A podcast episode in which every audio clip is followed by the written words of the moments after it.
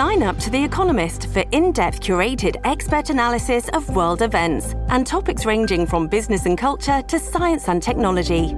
You'll get the weekly digital edition, online only articles, curated newsletters on politics, the markets, science, culture, and China, and full access to The Economist Podcast Plus. The Economist is independent journalism for independent thinking. Go to economist.com and get your first month free.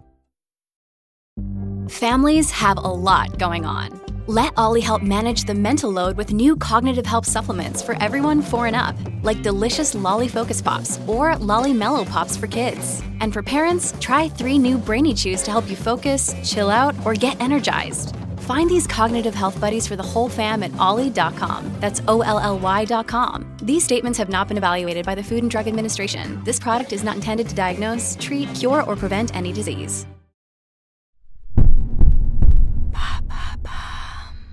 D'où vient le mythe de la vieille fille à chat?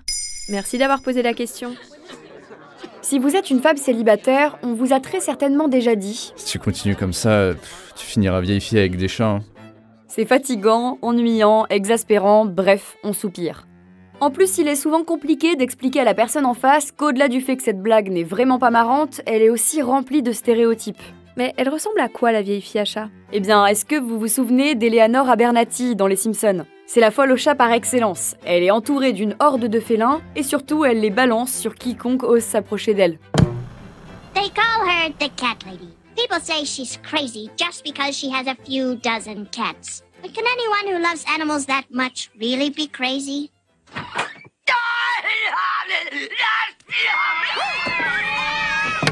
Concrètement, une vieille fille à chat, c'est une femme passée 30 ans qui n'est pas en couple avec un homme. Dans les standards de notre société, il y a comme qui dirait un couac. Elle est donc généralement représentée comme un personnage bizarre, excentrique, solitaire et parfois désespéré. On l'incarne un peu comme la femme qui a loupé le coche, celle qui n'a pas réussi à se marier, à faire des enfants et à mener une vie entre guillemets épanouie. C'est vu comme une figure d'échec. Bah, c'est raté. Comme toi. Pourquoi elle est entourée d'un chat et pas, euh, je sais pas moi, un lézard? C'est quand même assez classique d'avoir un chat. Alors, le chat, c'est le petit truc en plus. Pour Nadia Dam, autrice de Comment ne pas devenir une fille à chat, Le chat, c'est un adjuvant de la loose. Il y a la femme qui vit seule et puis celle qui vit seule avec un chat. le mythe de la vieille fille à chat puiserait son histoire dans celle des sorcières. Vous voyez où je veux en venir? Les sorcières sont quasiment toujours représentées avec un chat, leur familier. Ce dernier a longtemps été considéré par l'Église comme un animal proche du diable, encore plus si c'est un chat noir. Il a même carrément été chassé au XVe siècle. Les sorcières sont elles-mêmes souvent représentées comme des femmes plutôt âgées à qui on attribue des activités démoniaques. Comme les sorcières, la vieille fille à chat intrigue autant qu'elle effraie. Elle ne veut pas se conformer aux attentes de la société et préfère même être vue comme une marginale. En fait, ce qui fait peur, c'est son indépendance. Dans son essai Vieille fille, Marie Coq écrit L'indépendance du chat primera toujours sur l'affection qu'il peut recevoir.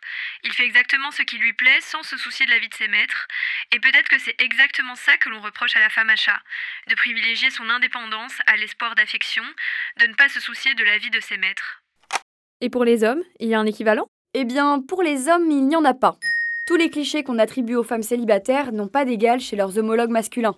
Et surtout, comme le dit le média Period Studio, aux yeux de la société, les femmes ont une date de péremption, alors que les hommes, eux, peuvent rester célibataires toute leur vie. En revanche, il y a une petite lueur d'espoir. Vous l'avez peut-être déjà vu sur les réseaux sociaux, les Cat Ladies cherchent à revaloriser l'image de la vieille fille à chat. La plus connue d'entre elles étant Taylor Swift, qui n'hésite pas à s'afficher en tant que femme célibataire avec trois chats. Bon, même si contrairement au mythe, elle est jeune, belle et que son public adore suivre ses histoires d'amour, ça promet peut-être de belles choses pour la suite.